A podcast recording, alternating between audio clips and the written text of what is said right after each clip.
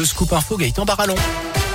Bonjour. Bonjour Jérôme, bonjour à tous. Elle a une ce mardi de nouveaux bombardements en Ukraine, notamment sur la ville de Kharkiv à l'est du pays. L'offensive russe s'intensifie ces dernières heures. Au sixième jour de l'invasion, un, un, convoi de plusieurs dizaines de kilomètres se rapproche également de Kiev, la capitale.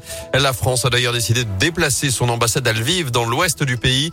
Selon les Nations Unies, plus de 500 000 personnes ont d'ores et déjà fui l'Ukraine depuis le début du conflit jeudi dernier.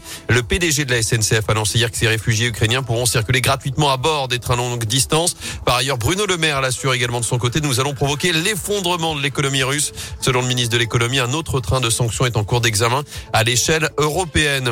De l'autre côté, l'ONG euh, Stéphanos, pompiers humanitaires français, envoie une première équipe de quatre volontaires sur place dès cet après-midi à la frontière entre la Pologne et l'Ukraine. Mission d'une dizaine de jours avec comme objectif d'identifier les besoins et d'envoyer du matériel. La solidarité s'organise également euh, dans la Loire avec un nouveau rassemblement de soutien au peuple ukrainien. Il aura lieu demain à 18h à Rive de Gier. D'autres rassemblements avaient déjà été organisés euh, le week-end dernier. C'était samedi du côté euh, de Saint-Etienne et du Puy-en-Velay.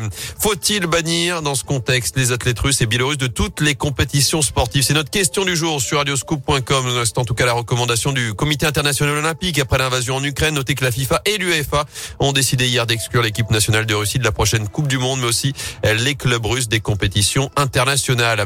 Dans le reste de l'actu des changements ce 1er mars, avec les prix des paquets de cigarettes qui changent encore, certaines marques prennent 10 centimes de plus. Les cantines, les restos et les restos d'entreprise doivent indiquer l'origine de toutes les viandes désormais, plus seulement du bœuf.